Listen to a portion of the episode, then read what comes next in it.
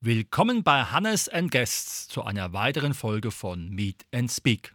Unser heutiges Thema True Crime ist fein und dazu begrüße ich ganz herzlich den Ben Riggett. Guten Tag, hallo. Ben, es gibt ein wunderbares Buch, wo du auch Mitautor bist, Affenhoden und weitere Betrugsfälle. Das klingt schon spannend, aber erstmal zu dem Begriff True Crime. Um was handelt es sich da? Ja, True Crime ist einfach erklärt, da handelt es sich um äh, wahre Kriminalfälle. Das ist einfach ein englisches Wort für wahre Kriminalfälle. Da behandeln wir alles, ähm, also Kriminalfälle, die wirklich passiert sind in der echten Welt. Also keine fiktionalen Kriminalfälle, wie es halt oftmals dann irgendwie in, in Thrillern oder in Krimi-Romanen dann ähm, behandelt wird, sondern True Crime ist wirklich das echte Leben, kann man sagen. Mhm. Das heißt also, ein wahrer Kriminalfall dient als Grundlage für euer Buch oder Kriminalfälle. Genau, das kann man äh, so zusammenfassen, ja. Jetzt ist ja so, dass jedes Buch und jedes Buch, was vor allen Dingen Krimi hat, einen besonderen Leitfaden haben muss mit Hauptpersonen, Nebenpersonen. Wie wird es aufgebröselt bei euch, wenn der Fall ja schon eigentlich passiert ist? Ja, also äh, in den Büchern, also mal kurz zur Erklärung, dieses Buch Affenhoden und weitere Betrugsfälle ist ähm, eines von vielen Büchern, die wir schon rausgebracht haben oder die Adrian Langenscheid schon rausgebracht hat.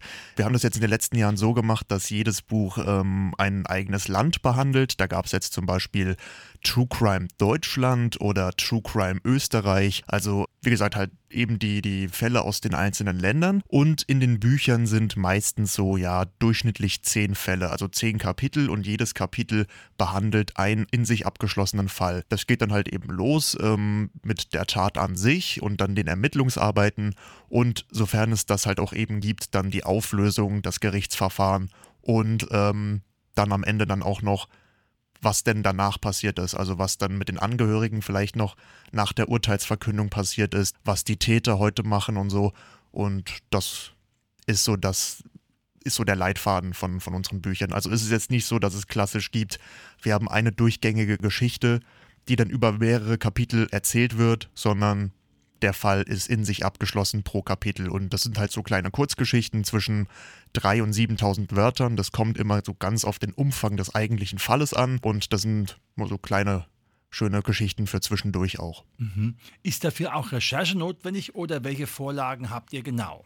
Genau, ja. Wir, wir recherchieren die Fälle, wir machen uns vorher eine Fallliste ähm, von den Fällen, von denen wir sagen, okay, ja, die sind für diese Bücher geeignet oder die sind auch vielleicht spannend, abwechslungsreich für die Bücher, weil man kann ja das ganze Buch nicht nur mit Morden füllen, sondern man braucht halt auch ein bisschen Abwechslung, den Lesern auch eine Pause zu gönnen und wir suchen uns dann eben die Fälle raus und recherchieren dann dazu. Also wir schauen uns Zeitungsartikel an, lesen vielleicht sogar Bücher oder hören uns Podcasts an, also True Crime Podcasts, das ist ja auch momentan ziemlich im Trend. Und da kann man immer ganz gute Informationen dann auch raus herbeziehen, Dokumentationen, wenn es sowas gibt. Man muss aber auch tatsächlich sagen, nicht jeder Fall wurde von den Medien so behandelt und so schon durchleuchtet. Da ist es manchmal schon ein bisschen schwierig, dann an, äh, an seine Informationen zu kommen. Da muss man auch ein bisschen graben und dann muss man auch teilweise auch ein bisschen seine eigene Fantasie dann mit anregen. Natürlich darf man jetzt nicht einen komplett fiktiven Fall aus einer True Crime Geschichte machen. Ähm, man sollte schon immer so möglichst nah an der Wahrheit bleiben oder halt irgendwie jetzt Sachen anders beschreiben, als sie dann wirklich waren. Aber wenn man jetzt zum Beispiel das Wetter beschreibt, dann kann man ja auch sagen, okay, das Wetter war so und so und wenn sich sowas halt nicht rekonstruieren lässt.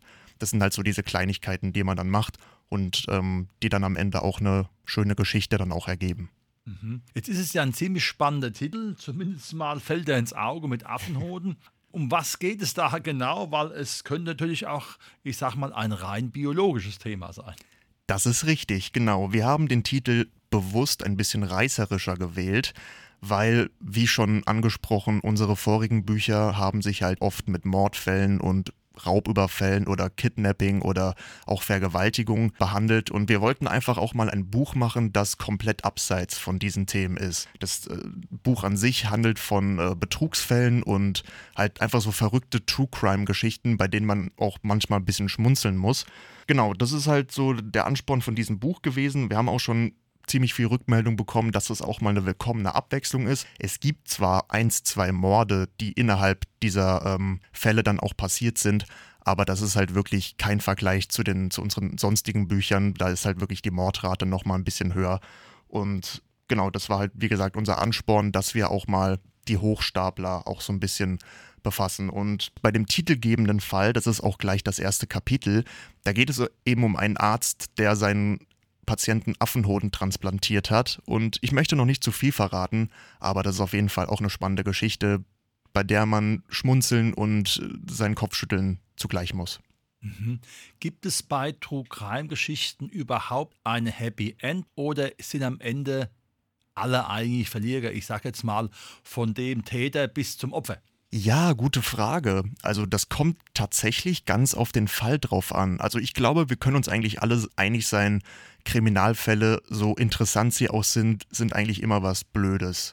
So, weil sie halt immer aus ähm, irgendwelchen Gründen passieren, die man als vielleicht jemand, der das jetzt noch nicht gemacht hat, vielleicht nicht so wirklich nachvollziehen kann. Man kann vielleicht versuchen, das so gut es geht eben zu erklären, warum dieser Mensch diese Tat begangen hat entschuldigen tut das das natürlich nicht. Ja.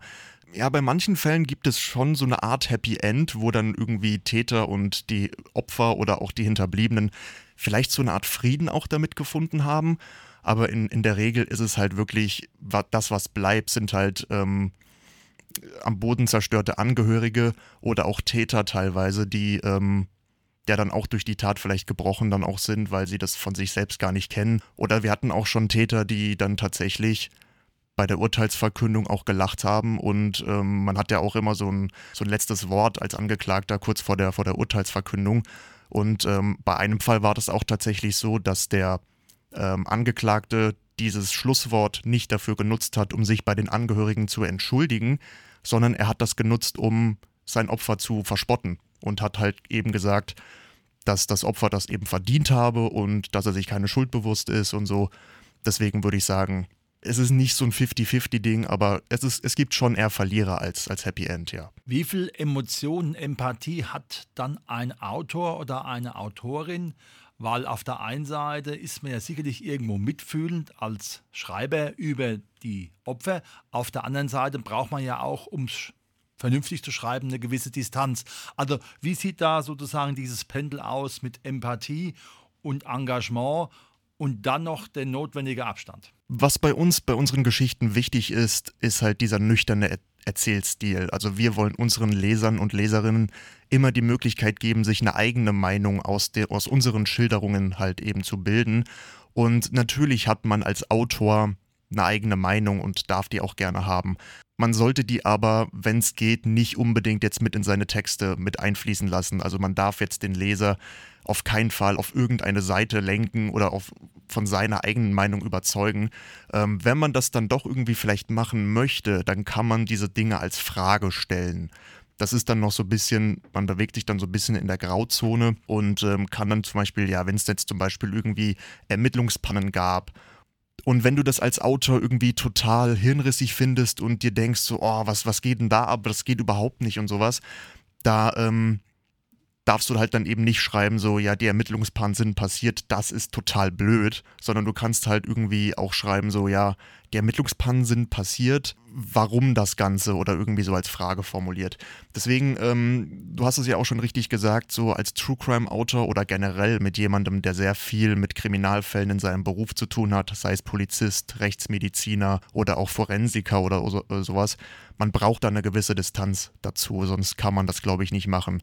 Also ich werde auch oft gefragt, so wie ich das eigentlich schaffe, sowas darüber zu schreiben. Das ist halt einfach so in, in dem Moment auch so hart es klingt, wenn man es schreibt, dann hat man nicht so einen wirklichen Bezug zu den Fällen. Also klar, man beschäftigt sich mit den Opfern, man beschäftigt sich mit den Tätern und auch der Tat an sich, aber das ist ja jetzt nicht so, was quasi vor der eigenen Haustür passiert ist und was man, was einem selbst widerfahren ist. Deswegen muss man das quasi dann alles aus objektiver Sicht auch betrachten. Manchmal ist es auch dann bei mir so, dass ich dann auch mir am Ende des Falls denke, wenn ich dann einen Fall abgeschlossen habe, dann habe ich nicht irgendwie, ja, ich will nicht sagen, Empathie oder Sympathie für die Täter entwickelt, das wäre das komplett falsche Wort. So, ich, ich selbst kann halt schon manchmal verstehen, warum der, der Mensch ähm, dann eben diese Tat dann begangen hat. Deswegen, ähm, wie gesagt, also man braucht da eine gewisse Distanz zu. Ich kann jetzt nicht bei jedem Fall irgendwie drüber nachdenken, wie schlimm das alles ist, sonst ähm, kann man sowas nicht machen. Es ist ja ein großer Unterschied, ob ich ein ganzes Buch alleine schreibe, egal ob Kriminalfälle oder einfach nur Roman, oder ob ich eine eher kürzere Fassung mache. Jetzt bei diesem Buch, wie viel Zeit hast du investiert insgesamt? Was muss man sich da vorstellen, dass am Ende so ein wunderbares Produkt rauskommt? Wie viel von deiner Lebenszeit steckt da drin?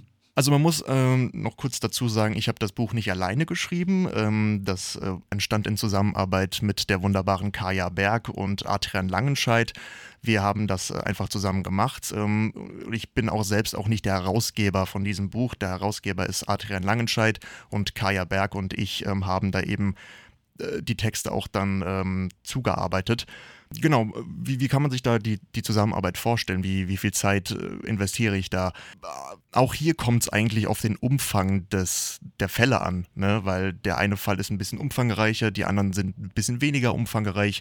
Da muss man auch so ein Mittelpensum finden, damit man nicht irgendwie ein Kapitel, das nur 1000 Wörter hat und das andere hat irgendwie 8000 Wörter. Ähm, da muss man, wie gesagt, so einen Mittelweg finden, dass da die Kapitel halt eben relativ ausgewogen sind.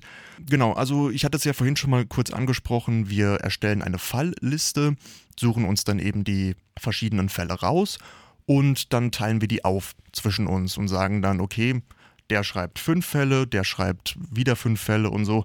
Und ähm, dann schreiben wir die innerhalb von, ja, sagen wir mal so im Durchschnitt zwei Wochen plus Recherche. Ne? Und dann durchlaufen diese Geschichten nochmal mehrere Korrekturschleifen. Also wir selbst korrigieren unsere eigenen Texte nochmal. Dann kommen die nochmal ins Lektorat. Und wenn jetzt dann auch die Korrekturschleife soweit abgeschlossen ist, dann geht das Buch in den Buchsatz. Gleichzeitig wird dann auch noch das Cover entwickelt und dann kommt es auch schon relativ bald auf den Markt. Also alles in allem kann man sagen, so ein gutes halbes Jahr pro Buch bei unseren Büchern jetzt. Dann will ich mal zum Abschluss den Isaac Newton zitieren, den ihr auch im Buch habt. Ich kann die Bewegung der Himmelskörper berechnen, aber nicht das zuweilen abnorme Verhalten der Menschen. Wie und in welcher Form kann man euch trotzdem finden, auch wenn es etwas abnorm klingt, was da im Buch steht, teilweise steht? Ja, das Buch ähm, gibt es eigentlich überall zu kaufen, also ähm, auf den gängigen Plattformen wie Amazon, Thalia. Äh, man kann auch in den Buchladen gehen und sich das Buch bestellen. Da gibt es eigentlich keine Einschränkungen. Es wird auch noch ein Hörbuch geben zu dem Buch. Das wird äh, im Augenblick auch noch eingesprochen. Und ansonsten sind wir alle auch auf Social Media vertreten. Äh, bei Instagram. Es gibt auch einen Newsletter von Adrian Langenscheidt, da kann man sich anmelden unter der Seite www.subscribepage.com slash truecrimedeutschland. Wenn ihr euch da anmeldet, dann könnt ihr alles über unsere neuen Buchprojekte erfahren ähm, was es so Spannendes gibt. Manchmal auch tatsächlich sogar Leseproben aus noch kommenden Büchern. Also es lohnt sich auf jeden Fall, da könnt ihr euch gerne mal anmelden und ähm, dann euch auch auf das nächste Buch freuen, das auch schon in Arbeit ist, kann man auch tatsächlich sagen. Also bei uns steht das Rad nicht still, ähm, auch wenn ein neues Buch dann rauskommt. Wir arbeiten fieberhaft auch schon am weiteren Werk und ähm, dann könnt ihr euch auch auf jeden Fall darauf freuen, was es noch in Zukunft von uns geben wird. Wunderbar, das war heute unser Thema. True Crime ist fein mit dem Ben Rickert. Heute zu dem Buch Affenhoden und weitere Betrugsfälle. Und wie wir gehört haben, es geht immer munter weiter mit neuen True Crimes. Herzlichen Dank, dass du da warst, Ben. Sehr, sehr gerne und Dankeschön für die Einladung.